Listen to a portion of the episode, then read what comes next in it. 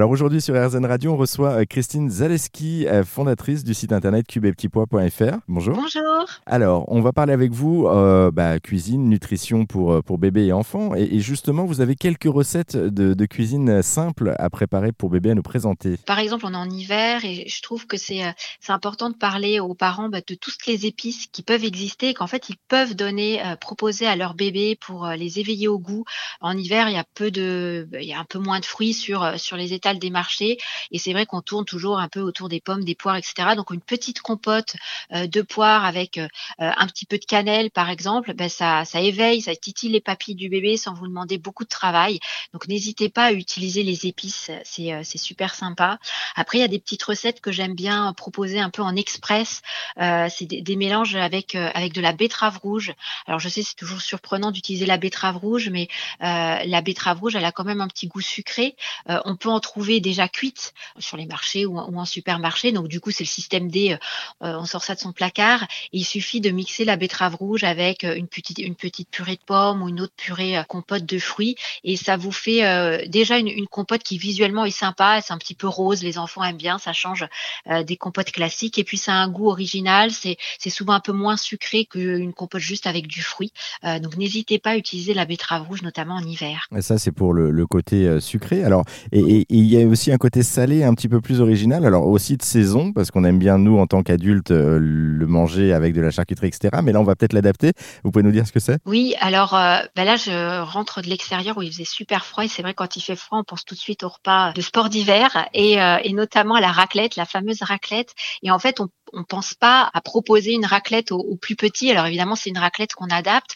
On peut mettre des petits morceaux de, pommes de terre et juste faire fondre un petit peu de fromage type euh, gruyère, type emmental ou autre à, à pâte dure comme ça qu'on fait juste fondre sur sur la pomme de terre. Et puis on peut euh, varier, bah, pas mettre seulement que de la pomme de terre. On peut mettre d'autres petits morceaux, euh, pourquoi pas de panais par exemple, du panais cuit à la vapeur, des petits morceaux de carottes, et on fait fondre comme ça le, fromage dessus. Et, je trouve ça chouette, j'appelle ça la bibi raclette, euh, parce qu'en fait finalement on peut très bien la partager avec bébé, euh, faire nous la, propre raclette pour adultes, et puis garder des petits morceaux de pommes de terre, des petits morceaux de fromage spécifiquement pour son bébé. Du coup ça reste un plat qu'on peut partager dès le plus jeune âge en famille, et ça je trouve ça chouette. Et on trouve vraiment de tout hein, sur votre site internet, aussi bien su- sucré que salé, euh, pour tous les âges. Là, je regardais, il y a également des endives au jambon euh, pour euh, bébé. On Oui. peut retrouver des œufs mimosa et purée de potiron navet pour bébé.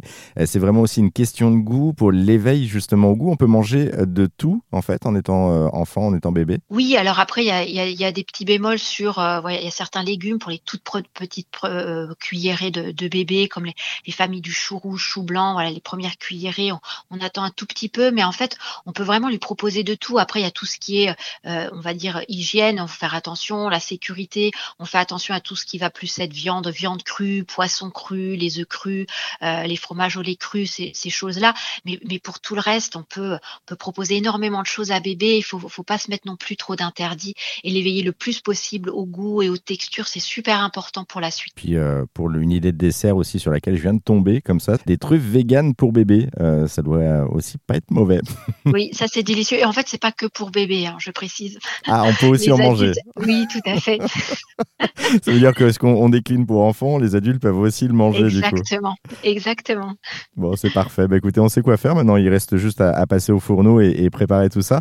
Euh, on a quelques idées de recettes qu'on vient d'énumérer, mais on peut retrouver bien d'autres sur euh, cubepetitpois.fr. Merci beaucoup, euh, Christine Zaleski. Merci beaucoup. Bon appétit.